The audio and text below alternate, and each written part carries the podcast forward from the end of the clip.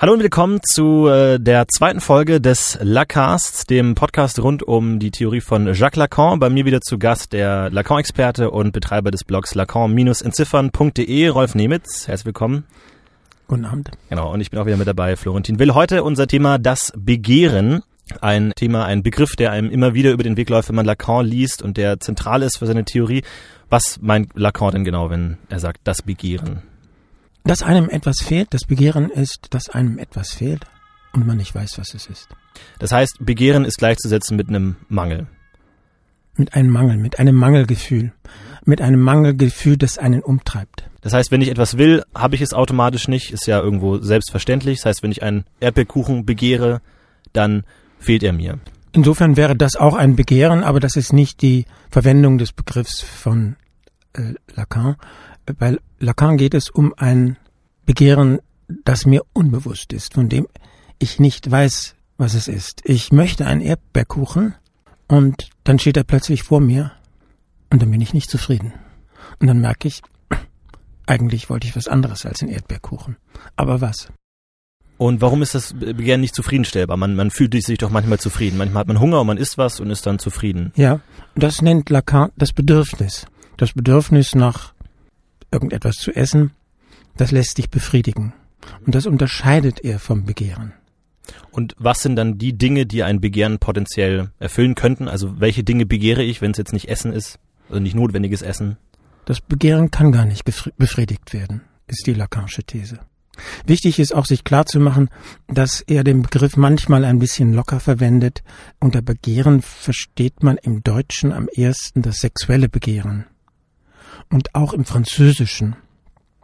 Le Désir, das meint meist wie sozusagen die sexuelle Lüsternheit, dass man geil ist, dass man scharf ist.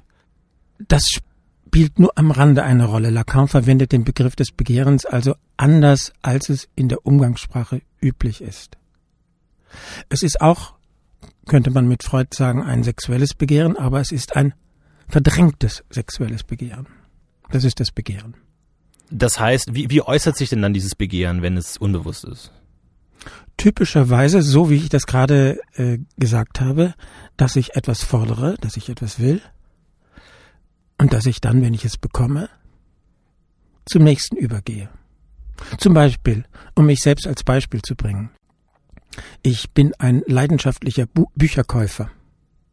Und bei jedem Buch, was ich, was ich noch nicht habe, denk, ich denke jedes Mal, das muss ich mir unbedingt noch anschaffen oder das muss ich jetzt mir unbedingt aus der Bibliothek holen. Und wenn ich's habe, entsteht der Eindruck in mir, das Gefühl in mir, nein, das war's noch nicht. Ich brauche noch was anderes. Und das heißt, ich gehe von Buchwunsch zu Buchwunsch über. Diese Wünsche, ich möchte dieses Buch haben, ich möchte jenes Buch haben, die Lacan Anspruch. Also im Französischen Demande und man übersetzt das mit Anspruch oder mit Forderung. Man könnte es auch mit Bitte übersetzen. Das heißt, es gibt eine Ebene, die sprachlich artikuliert ist. Ich hätte gerne das neueste Buch von so und so. Das ist der Anspruch, die Forderung, die Bitte. Und diese Bitte wiederholt sich in vielen Fällen. Ich möchte das, ich möchte das, ich möchte das, ich möchte das. Und dann plötzlich habe ich einen Bücherschrank mit, was weiß ich, 2000 Büchern oder sowas. Und das, was darin wirksam ist, was mich antreibt von Anspruch zu Anspruch, von Bitte zu Bitte, von Forderung zu Forderung. Das ist das Begehren. Also das Begehren äußert sich durch Ansprüche, die vermeintlich das Begehren befriedigen, aber es letztlich dann doch nicht tun. Durch Ansprüche, die sich wiederholen. Also es ist immer derselbe Anspruch, der immer wieder kommt. Nein, es gibt auch andere Formen. Also das eine ist die Wiederholung. Zum Beispiel, in, aber diese Form ist im, aus dem Alltag sehr vertraut. Denken Sie an Leute, die mit Leidenschaft nörgeln. Was ist das Nörgeln? Das ist ein, eine sich wiederholende Klage. Und äh, beim ersten Mal hört man gerne zu. Beim zweiten Mal muss man sich vielleicht schon ein bisschen anstrengen. Beim dritten Mal wird es noch härter. Und irgendwann kriegt er mit, kriegt man mit, diese Klage, also diese Forderung, dieser Anspruch, dass es anders sein soll, da geht es nicht darum, befriedigt zu werden, sondern darum, wiederholt zu werden. Das ist das Begehren. Aber es gibt auch andere Formen des Begehrens, zum Beispiel paradoxe Ansprüche, An Ansprüche, die sich durchkreuzen. Die Alltagserfahrung ist die typische Männerbeschwerde über eine Frau. Sie weiß nicht, was sie will. Sie will sowohl in die Berge fahren, aber eigentlich nein.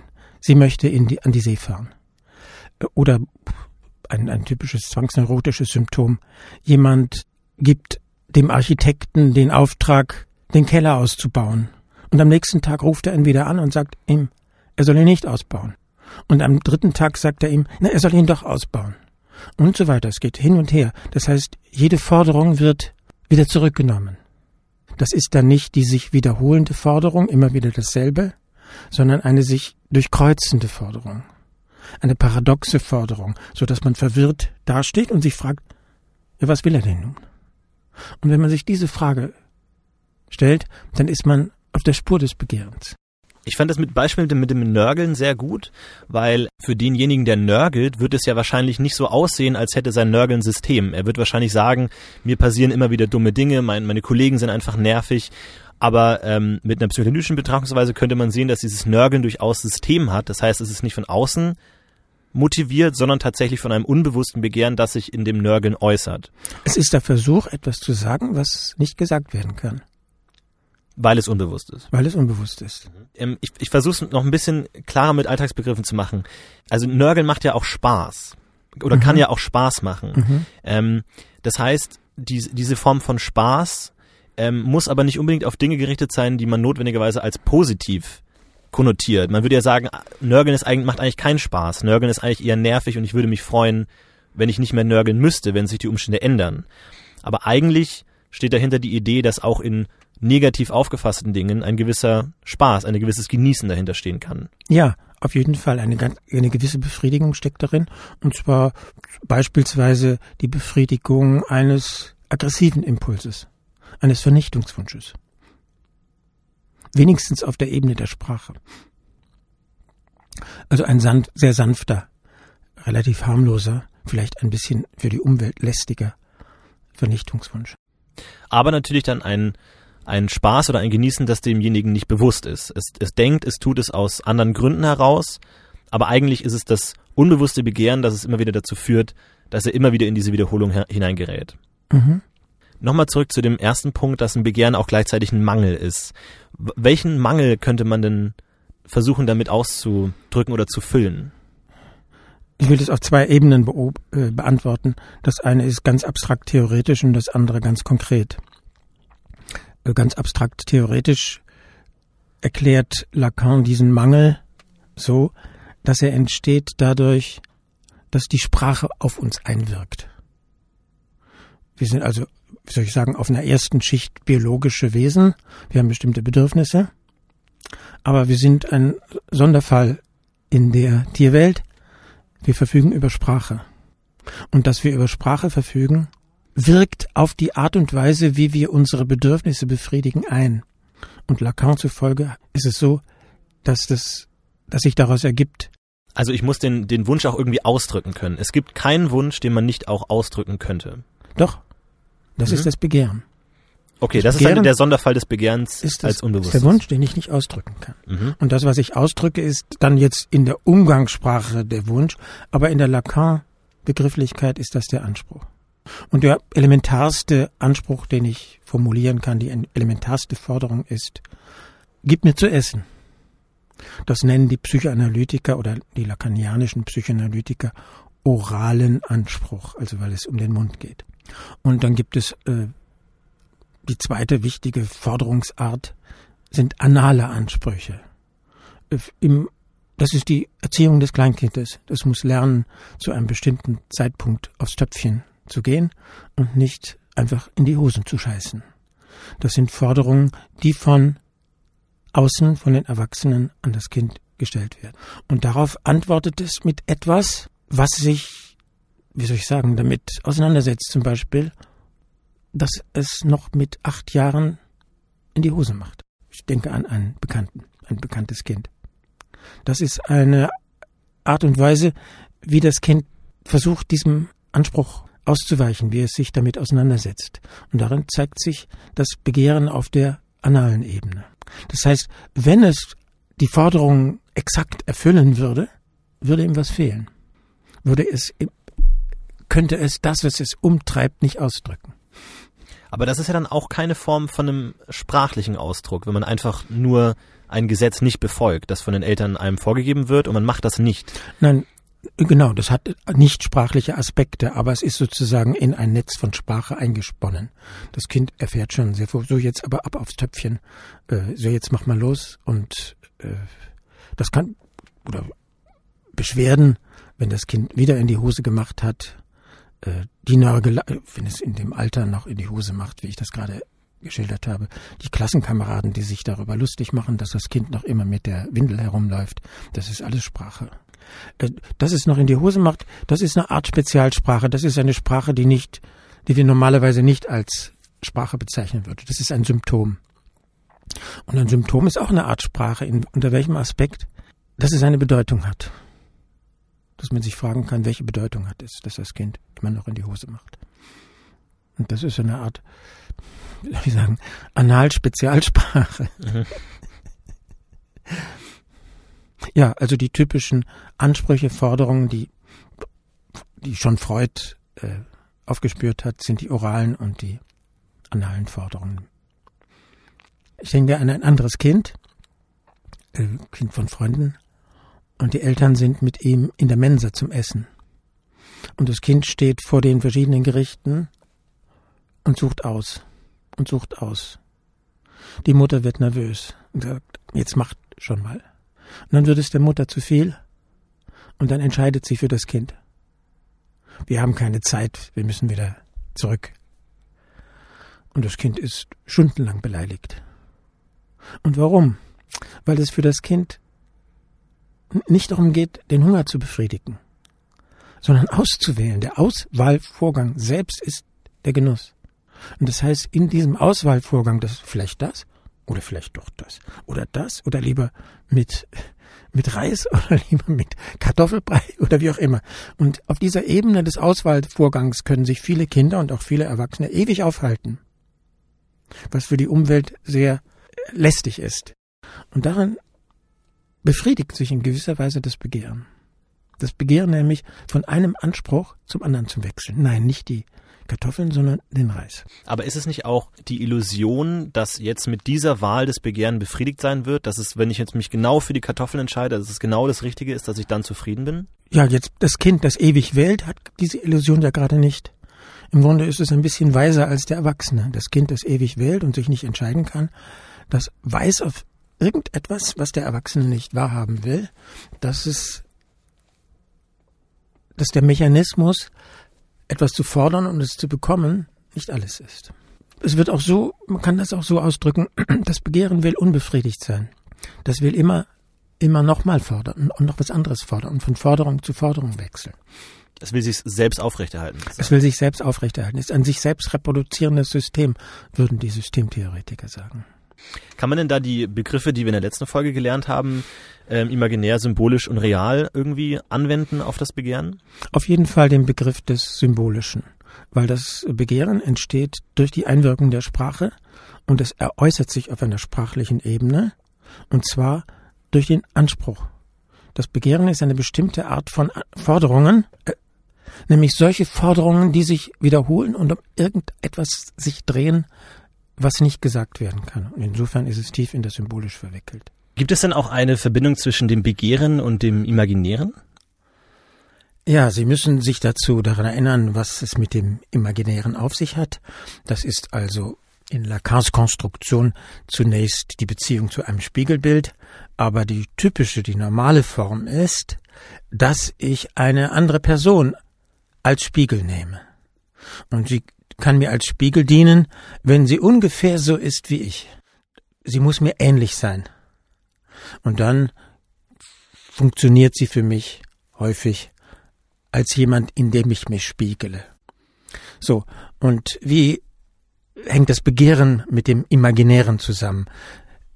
Insofern, als das Begehren häufig durch eine Beziehung zu einem anderen Menschen vermittelt ist, der mir als Spiegelbild dient, nämlich der mir zeigt, wie ich begehren soll, was dazu führt, dass ich eben das begehre, was er hat.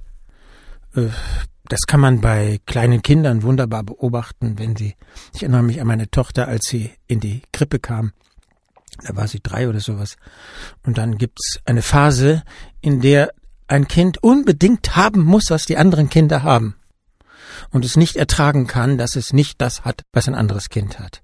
Das heißt, da wird das Begehren konstituiert durch die Beziehung zu einem ungefähr gleichaltrigen Kind, das mir zeigt, was man haben sollte. Entspringt es einem gewissen Gerechtigkeitsgefühl, zu sagen, ich will das Gleiche haben wie der andere, das wäre nur fair? Das weiß ich nicht, ob Kinder im Alter von drei Jahren schon ein Gerechtigkeitsgefühl haben. Das wäre eine Frage für Entwicklungspsychologen. Ich kann jetzt nur sagen, wie Lacan es referiert.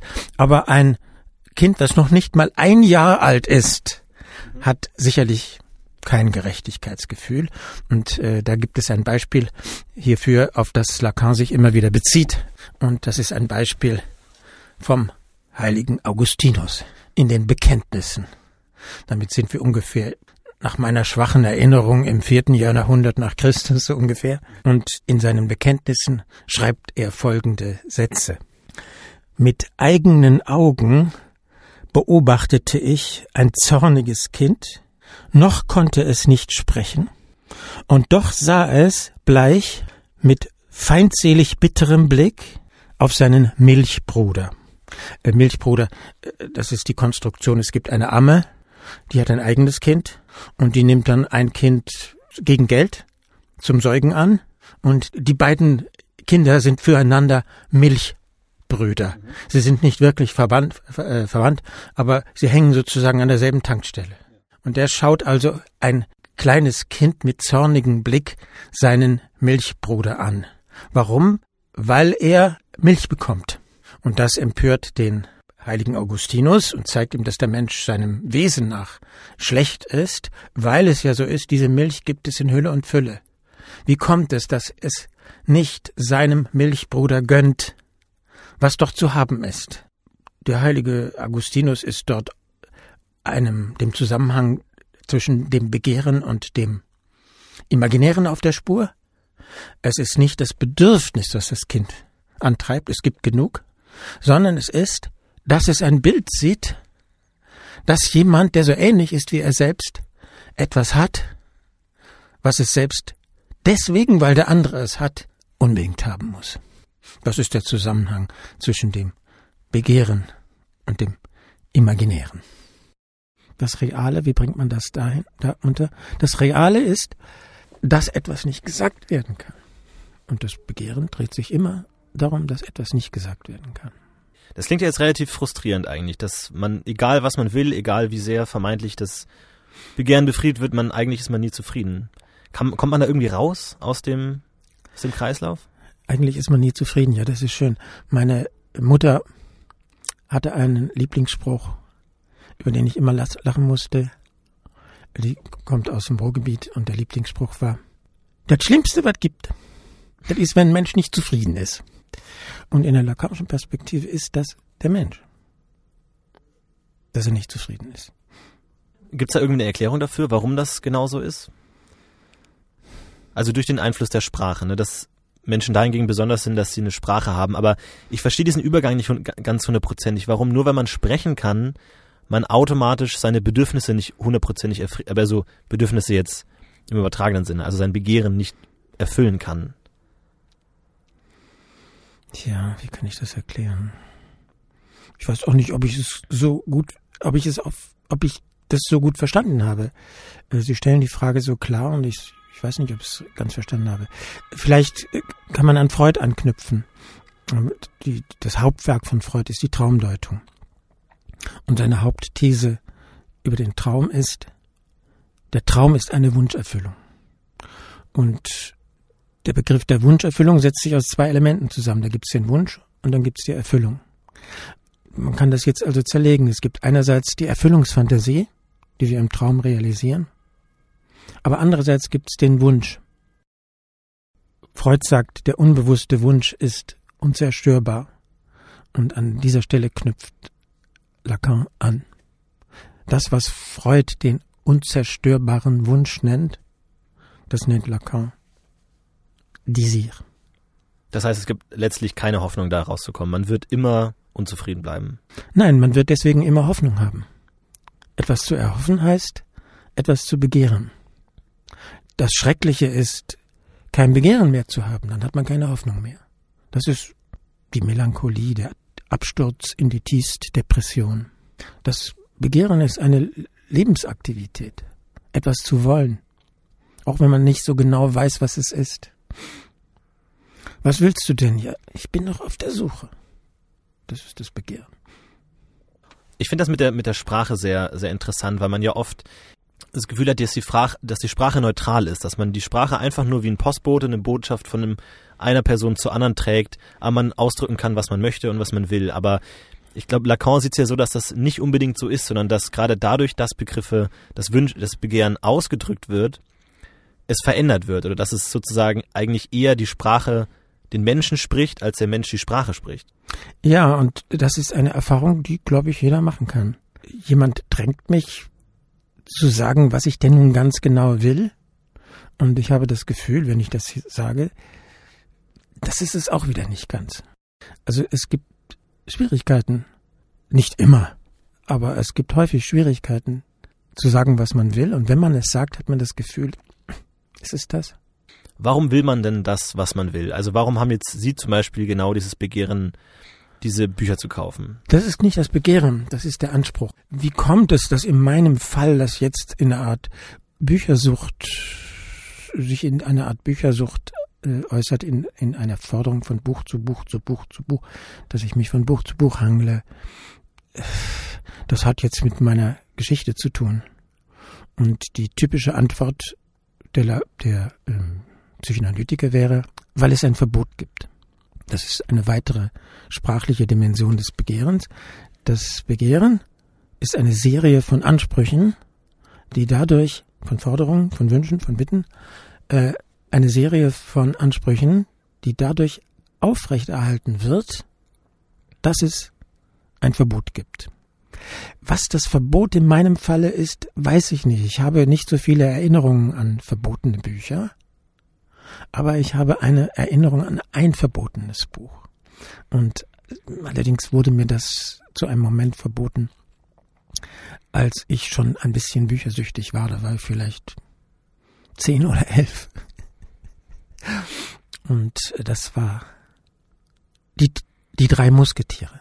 Die, äh, in meinem Bücherschrank meines Vaters die, standen die gesammelten Werke von Alexandre Dumas, der war in irgendeinem Bücherbund Bücherring und da kriegte man also die Gesamtausgabe in wunderbaren rotem Leinen.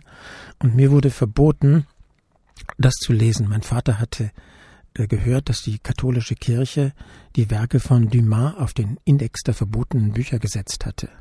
Also habe ich vor allem diese Bücher gelesen, heimlich. Was verboten ist, das macht uns gerade scharf, heißt, ähm, ist es bei Wolf Biermann. Da kommt also das Verbot rein. Das reizt das Begehren an. Und was hat mich so fasziniert bei den drei Musketieren? Das war Lady Winter. Und Lady Winter ist die, eine der, die, der Oberbösewicht. Und Lady Winter ist gebrandmarkt als Verbrecherin. Und sie hat als Verbrecherin eine Tätowierung auf der Schulter. Das ist die Lilie des Königs. Und diese Figur hat mich fasziniert. Und was ist das? Das ist eine Figur, etwas Imaginäres, der ein Zeichen, ein Emblem des Königs, etwas Symbolisches, in die Haut gebrannt worden ist. Ja, etwas locker gesprochen ins Reale. Diese Figur hat mich total fasziniert. Das musste ich wieder und wieder lesen. Aber das können Sie jetzt ausdrücken, das heißt, es kann nicht unbewusst sein. Nein, nein, das ist jetzt nicht. Da liegt irgendwas viel, viel, viel tiefer. Und ich weiß, mein Bücherwunsch ist stark oral geprägt. Das heißt, darunter liegen orale Wünsche. Man sagt das ja auch, Bücher werden verschlungen. Äh, es gibt Bücherwürmer. Äh, Bücher sind schwer verdaulich. So. Und darunter ist etwas Orales. Und in meinem Fall weiß ich ein ganz klein bisschen darüber, als ich nämlich mal als Student vor vielen Jahren mich dabei erwischte, wie ich im Katalogsaal der Universitätsbibliothek in Berlin, der Freien Universität, dabei war, mit meinen Lippen die Karteikarten zu berühren. Da gibt es diese riesigen Karteikastenschränken, als es noch mit Papier war, diese abgegriffenen, schrecklich aussehenden, sehr unhygienischen Karteikarten. Und ich erwische mich dabei, wie ich versuche, die mit den Lippen zu berühren. Da wurde mir klar, da gibt's irgendetwas Orales, da gibt's ein, ein orales Begehren im Hintergrund, das sich offenbar in der Form äußert, dass ich in riesigen Mengen damals, also in großen Mengen Bücher bestellte und große Schwierigkeiten hatte, sie wieder zurückzugeben. Das heißt, das Begehren an sich ist selber unbewusst und nicht ausdrückbar, aber jetzt diesen Übersetzungsprozess, den Sie gerade angesprochen haben, mit das unbewusste Begehren äußert sich in Form der Lust auf Büchern. Der Ansprüche auf Bücher. Der, der Ansprüche auf Büchern, ähm, weil ich diese Erfahrungen gemacht habe, weil der, das Verbot installiert wurde, was ja auch symbolisch ist. Das heißt, der Übersetzungsprozess ist symbolisch und führt dann zu einem bewussten Anspruch, den man auch ausdrücken kann. Ja. Wie kommt diese Übersetzung zustande? Da spielen Identifizierungen eine Rolle. Die Identifizierung mit meinem Vater, den ich nicht sehr gemocht habe, aber mit dem ich mich trotzdem identifiziert habe, das kann man gar nicht verhindern. Und mein Vater litt darunter, dass er in der dritten Klasse des Gymnasiums abgehen musste, um Geld zu verdienen. Der wollte immer studiert haben, und also wurde ich ein ewiger Student, also ein ewiger Bücherleser. das sind dann die üblichen Geschichten, die im Hintergrund stehen, also zum Beispiel Identifizierungen. Was ja auch mit Hierarchie oder Familienverhältnissen ein klarer symbolischer, ein symbolisches Verhältnis ist. Auch wieder. Ja, auch insofern, als ich aus einer sehr frommen Familie komme, einer sehr frommen protestantischen Familie. Und da spielten Bücher eine sehr große Rolle, nicht nur die, die, die normalen Bücher, sondern auch die Bibel. Mhm. Mein Vater war derjenige, der Weihnachten die Bibel vorlas.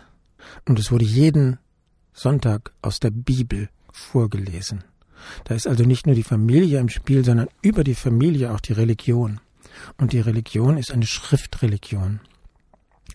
Die christliche Religion wie die islamische Religion und viele, und die jüdische Religion und so weiter. Und auf diese Weise gibt es nicht nur die Verbindung mit dem Sprechen, sondern auch mit den heiligen Texten. Das auf irgendeine Weise, die ich in Bezug auf mich nicht durchschaue, ist das alles wirksam. Das heißt aber, dass das, was Sie eigentlich als Teil Ihrer Persönlichkeit ansehen würden, als Ihr, als Ihr Charakter, ein, ein Bücherwurm zu sein, kommt eigentlich nicht von Ihnen selber, kommt nicht von innen, von Ihrem Charakter, sondern eigentlich von außen, von Ihrem Vater, von anderen Leuten. Das war für mich eine der schrecklichen Erkenntnisse, dass ich damit die Wünsche meines Vaters erfülle, dem, gegen, gegen den ich immer rebelliert habe. Ist das denn typisch, dass die die Wünsche oder die Art, wie sich das Begehren ausdrückt, dass das von außen kommt? Ja, die Formel von Lacan, dafür hat er auch wieder eine schöne Formel geprägt und die nennt sich, das Begehren ist das Begehren des anderen. Und das soll bedeuten, das, was ich begehre, das habe ich übernommen von anderen. Das wird über die Generationen hinweg überliefert. Das sagt nicht nur Lacan, das findet man auch in anderen Strömungen der Psychoanalyse. Über die Generationen, über die Generationen hinweg werden bestimmte Praktiken, Wünsche, Vorstellungen überliefert. Zum Beispiel das Ausreißen. Das ist jetzt nicht Lacan, das habe ich von anderen Psychoanalytikern gelesen. Ausreißen aus der Familie wird im Zwei-Generationen-Rhythmus häufig überliefert der Großvater ist ein Ausreißer, dann kann es passieren, dass auch der Enkel ein Ausreißer ist. Weil dann der Vater rebelliert gegen den Ausreißer und gerade kein Ausreißer ist und der Sohn dann wieder dagegen rebelliert, indem er wieder ein Ausreißer ist. Vielleicht so, ich habe die Details vergessen.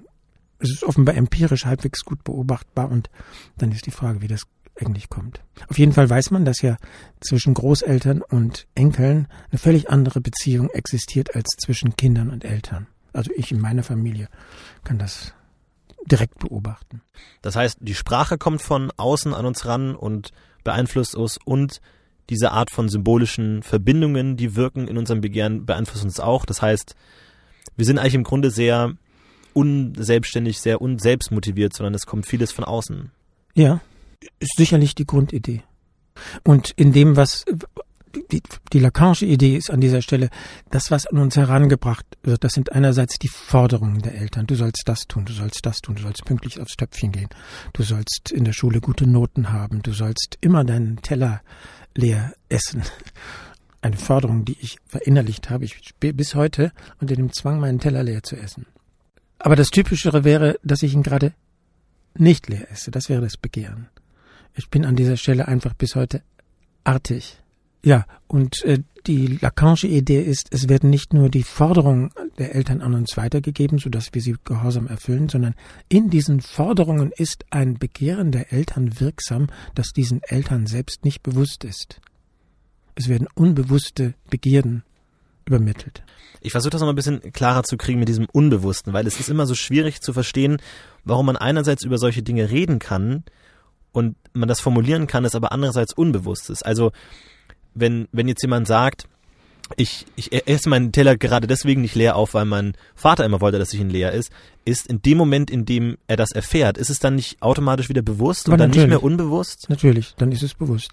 Das heißt, man kann aber auch dieses unbewusste Begehren auflösen oder aufzehren, indem man das sich selber bewusst macht. Ob man es sich selber bewusst macht, ist nicht ganz klar. Das typische Verfahren, um das bewusst zu machen, ist eine Psychoanalyse. Und in einer Psychoanalyse brauche ich einen anderen, zu dem ich spreche. Das Sprechen entfalt, ent, entfesselt diese verändernde Kraft, indem es zu jemandem gesprochen wird, so wie ich jetzt zu Ihnen spreche. Auch wenn Sie jetzt nichts sagen, sind Sie wichtig in meinem Sprechen, weil ich mein Sprechen an Sie adressiere. Und das ist eine enorm wichtige Dimension des Sprechens und die ist notwendig dafür, auch in einer Psychoanalyse, ähm, dass ich jemanden habe, der zuhört. Deswegen ist der Begriff, das kann man sich selbst klar machen, nicht ganz richtig. Man kann es sich kaum selbst klar machen, ein ganz klein bisschen. Aber die entscheidende Dynamik ist die, dass ich jemand anderem, zu jemand anderem davon spreche, der auf eine spezielle Weise zuhört, der sozusagen eine Zuhörtechnik gelernt hat und eine Technik der bescheidenen, vorsichtigen Antworten.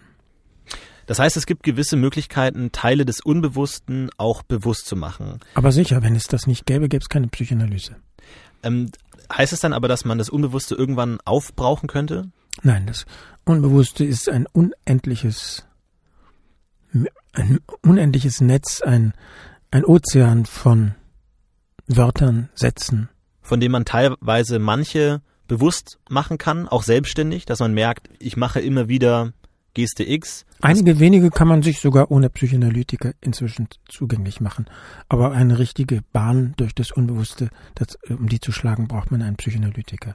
Aber auch Leute, die ewig in Psychoanalyse sind, die zehn Jahre meinetwegen in Psychoanalyse sind, zuerst ihre eigene Analyse machen und dann eine Lehranalyse und so weiter, die haben weit also auch hoch ausgebildete, lange Zeit ausgebildete Psychoanalytiker haben weiterhin ein Unbewusstes.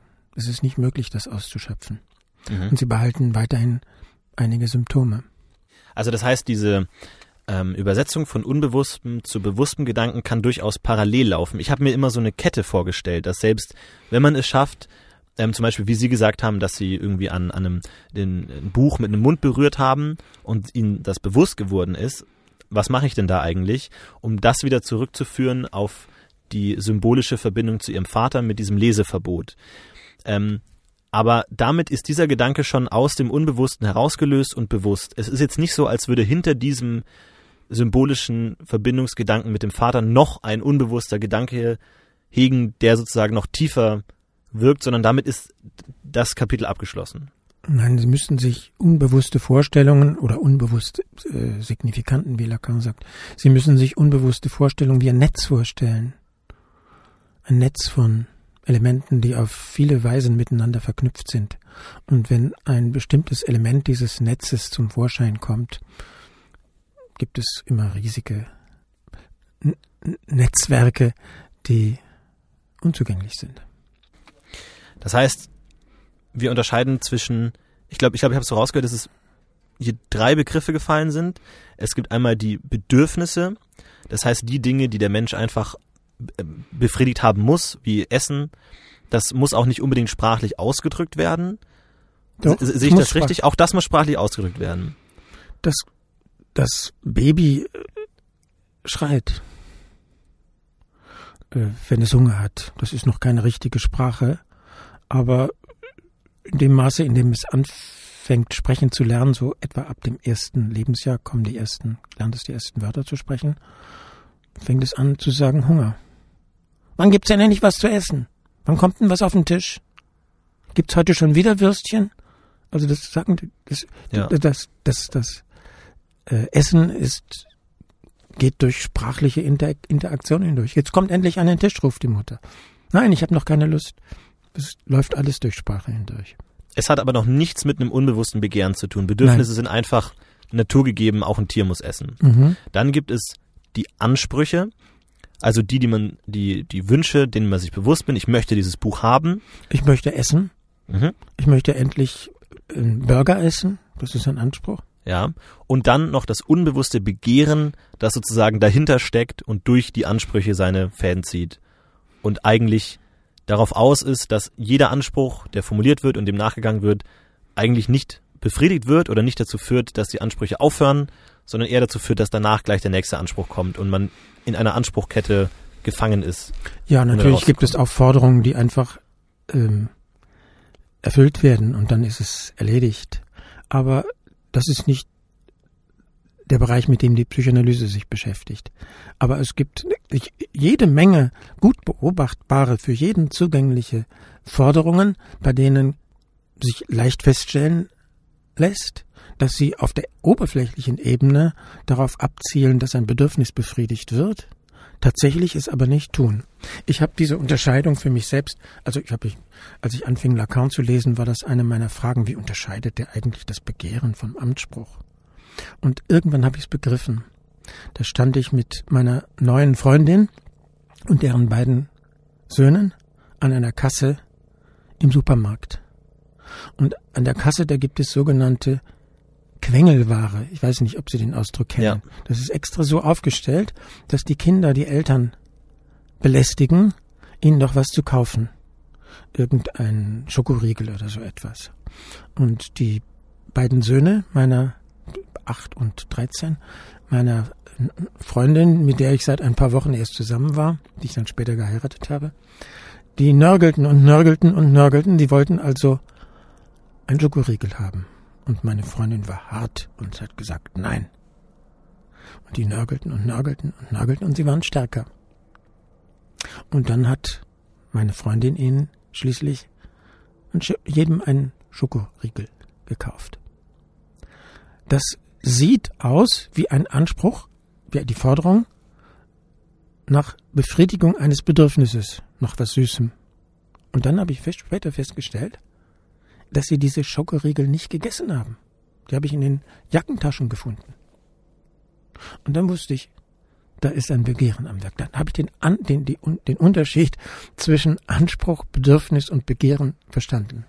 In dieser Forderungsdynamik ist ein Begehren wirksam die nimmt sozusagen das Bedürfnis zum Anlass, um irgendetwas anderes zu sagen, was die Kinder selbst nicht sagen können. Kann man denn diese Dynamik auch umdrehen, also dass man erst etwas möchte, wenn es einem weggenommen wird? Aber sicher. Wie, wie kommt es, dass bestimmte Objekte für uns besonders attraktiv werden? Und eine entscheidende Bedingung ist, dass sie fehlen. Jeder äh, Werbespezialist weiß, wie man so etwas macht, indem man ein Objekt mit der Gefahr des Fehlens ausstattet. Nur noch zwei Exemplare. Und sofort steigt der Wunsch nach diesem Objekt. Also der drohende Verlust ist erzeugt so eine Art Gloriole, eine Art Glanz auf den Dingen ich fand sehr spannend, dass Sie gesagt haben, dass ein Begehren auch davon ähm, lebt, dass es gerade nicht erfüllt wird oder man eigentlich gar nicht möchte, dass es erfüllt wird.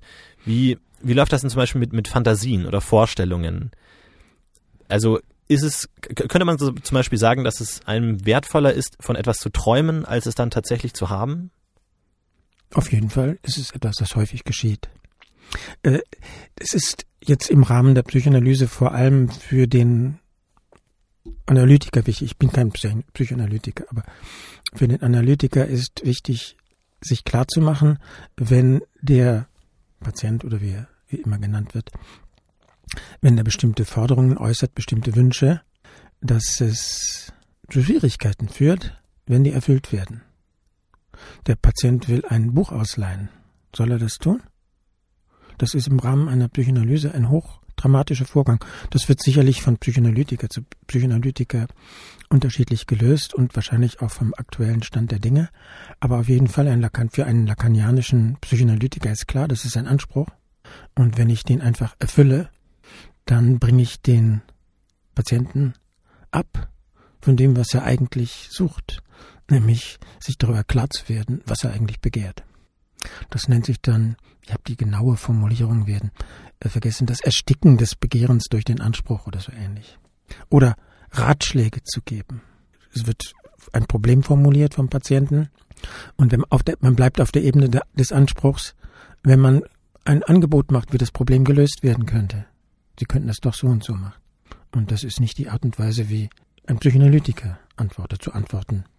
Andere Berufe, die mit dem Sprechen zu tun haben, Coaches oder Berater oder wie immer sie genannt werden, aber Psychoanalytiker enthalten sich an dieser Stelle. Ein Begriff, der in Bezug auf Begehren auch immer noch häufig vorkommt, ist äh, die, die Fantasie oder das Phantasma. Ähm, was muss man sich darunter vorstellen? Das ist ein Gedanke von Freud, dass ein Phantasma, eine Fantasie ist eine Wunscherfüllungsszene. Denken Sie an was ganz Schlichtes, etwas, was Freud untersucht hat zum, und was jeder kennt, zum Beispiel eine Masturbationsfantasie. Äh, um unsere sexuellen Bedürfnisse zu befriedigen, das können wir nicht einfach so, sind wir genötigt, Fantasien zu mobilisieren. Und äh, das ist auffällig. Wir wissen nicht, ob das bei den anderen Tieren auch so ist. Und äh, für Psychoanalytiker sind diese sexuellen Fantasien, solche Wunschszenarien hochinteressant, weil darin ein unbewusstes Begehren am Werk ist. Ein berühmtes von Freud eine berühmte von Freud untersuchte Masturbationsfantasie ist, ein Kind wird geschlagen. Also die Selbstbefriedigung, die damit einhergeht, dass man sich vorgestellt, geschlagen zu werden. Und darin ist ein, ist man sozusagen sehr viel dichter an dem verdrängten Begehren als in vielen anderen Äußerungsformen. Aber typischerweise werden eine andere typische Form, wie diese äh, Fantasien inszeniert werden, sind in Symptomen wenn man anfängt, die Symptome zu untersuchen, zu deuten, zu assoziieren dazu, dann stecken hinter den Symptomen Fantasien. Was mir so schwer fällt, ist, dass immer dieser Wunsch, geschlagen zu werden, ja nicht unbewusst sein kann. Weil diese Person sich das ja aktiv vorstellt. Der muss ja bewusst sein, dass sie das möchte oder dass sie das auf irgendeine Art äh, anziehend findet, weil sie es ja sich ja aktiv vorstellt. Also ist das wiederum nur eine Übersetzung eines unbewussten Wunsches und es ist nicht der unbewusste Wunsch, geschlagen zu werden? Oder kann das trotzdem auch der unbewusste Wunsch sein? Ähm, in dem Beispiel von Freud, von Freuds Analyse dieser Fantasie, ein Kind wird geschlagen, ist dem Patienten nur die Szene bewusst, ein Kind wird geschlagen, ein diffuses, anonymes Kind wird von einem von einer anonymen Person geschlagen. Es ist ihr nicht bewusst, dass es selbst geschlagen werden möchte. Und von wem vielleicht? Und dass es selbst, sozusagen, das ist die Rekonstruktion von Freud, vom Vater geschlagen werden möchte. Das ist nicht bewusst. Das ist eine, ein Übersetzungsvorgang. Verstehe, also diese, diese Wunschvorstellung kann dem unbewussten Begehren durchaus ähnlich sein, aber es ist trotzdem noch nicht sozusagen, noch nicht ganz da, noch nicht ganz verwirklicht. Und vielleicht würde sich der Patient auch dagegen wehren, wenn man jetzt sagen würde, nein, das hat nichts mit mir zu tun, das hat nichts mit meinem Vater zu tun. Und, und würde sich sehr wehren.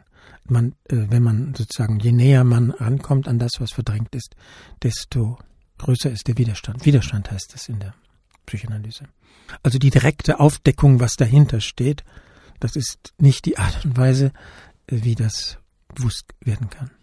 Es ist aber dann auch ein, ein sexuelles Bedürfnis, das nicht unbedingt umgesetzt werden soll. Ja, die Befriedigung erfolgt durch die Fantasie. Und die Fantasie alleine reicht.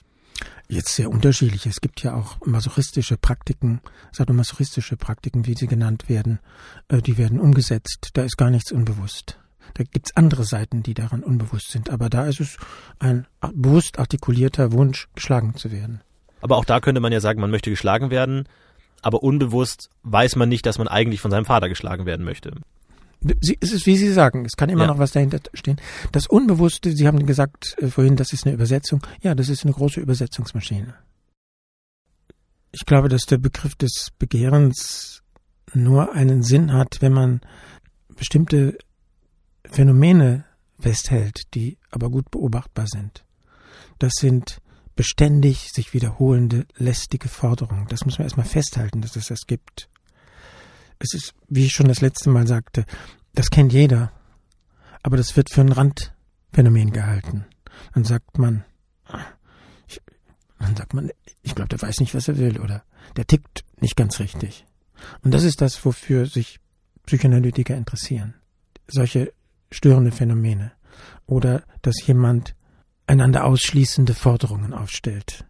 Ich möchte, das erzählte mir eine Psychoanalytikerin, sie hatte einen Patienten, den sie kaum noch ertragen konnte, weil er in jeder Sitzung dasselbe machte, auch wenn es immer die andere Geschichte war. Zuerst sagte er, in der einen Sitzung sagte ich möchte mit meiner Schwester befreundet sein, aber andererseits möchte ich auch nicht mit ihr befreundet sein.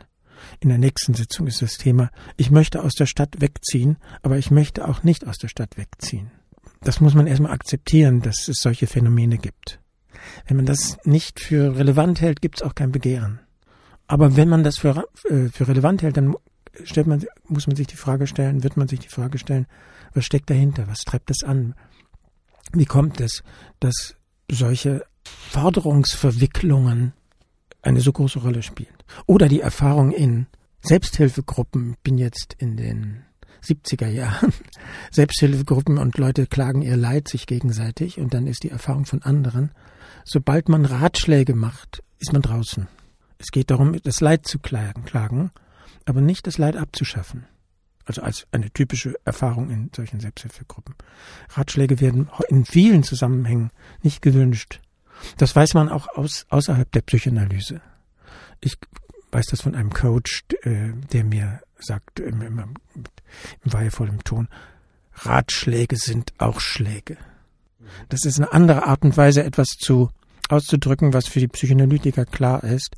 Wenn jemand Ansprüche formuliert, geht es, oder wenn jemand eine Forderung formuliert, nämlich äh, hilf mir, ist es nicht unbedingt das Beste, genau das zu tun, was jemand wünscht, dass ich tue. In manchen Zusammenhängen natürlich doch. Das ist ja ein sehr partieller Zugang zu anderen und in vielen Zusammenhängen ist es sehr wichtig, genau das zu tun, was jemand von mir möchte. Also der psychoanalytische Ansatz wäre dann zu fragen, warum willst du dass ich das tue oder willst du das wirklich oder wäre dann bewusst, diese Forderung zu enttäuschen? Nicht so genau, das wäre wahrscheinlich technisch ungeschickt. Etwas anders, der würde vielleicht einfach nur Aha sagen oder ein Wort wiederholen. Ich weiß nicht, wie die Psychoanalytikerin darauf reagiert, von der ich erzählt habe, der dieser Mensch immer mit entgegen einander ausschließenden Forderungen kam. Ich weiß, weiß, dass es ihr schwer fiel. Also sie wusste auch nicht so genau, wie man damit umgeht. Das ist offenbar sehr anstrengend. Also wie es auch ja für uns anstrengend ist, als Nicht-Profi. Ja, also das ist eine andere Frage, wie man genau damit umgeht. Mhm. Wie man jemanden dazu bringt, dem auf die Spur zu kommen. Und die, die Grundidee ist natürlich klar, er soll dazu assoziieren. Was fällt Ihnen dazu ein? Gab, ach so eine typische Frage war, gab es das schon mal? Er will in, aus der Stadt wegziehen. Er möchte in der Stadt wohnen bleiben und nach dem, was ich weiß, würde ein typischer Psychoanalytiker sagen. Gab es das schon mal in Ihrem Leben?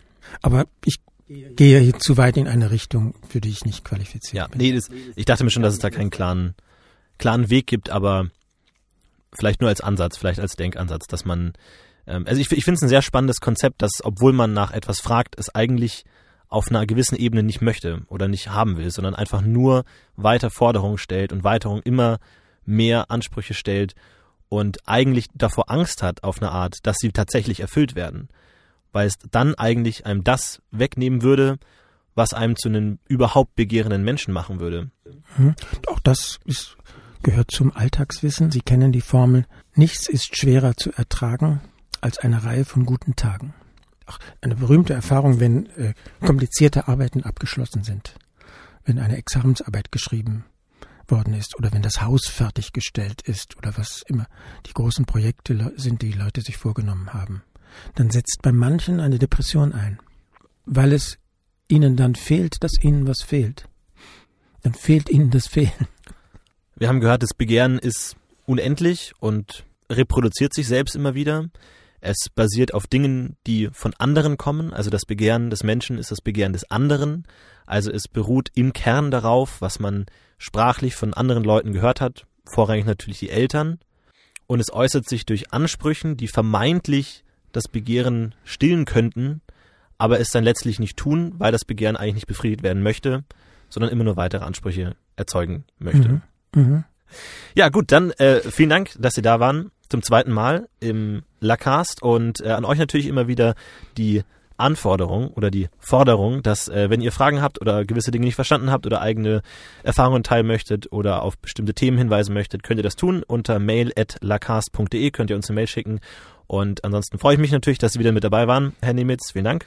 Danke auch für die Einladung. Gut, dann bis zum nächsten Mal. Tschüss. Tschüss.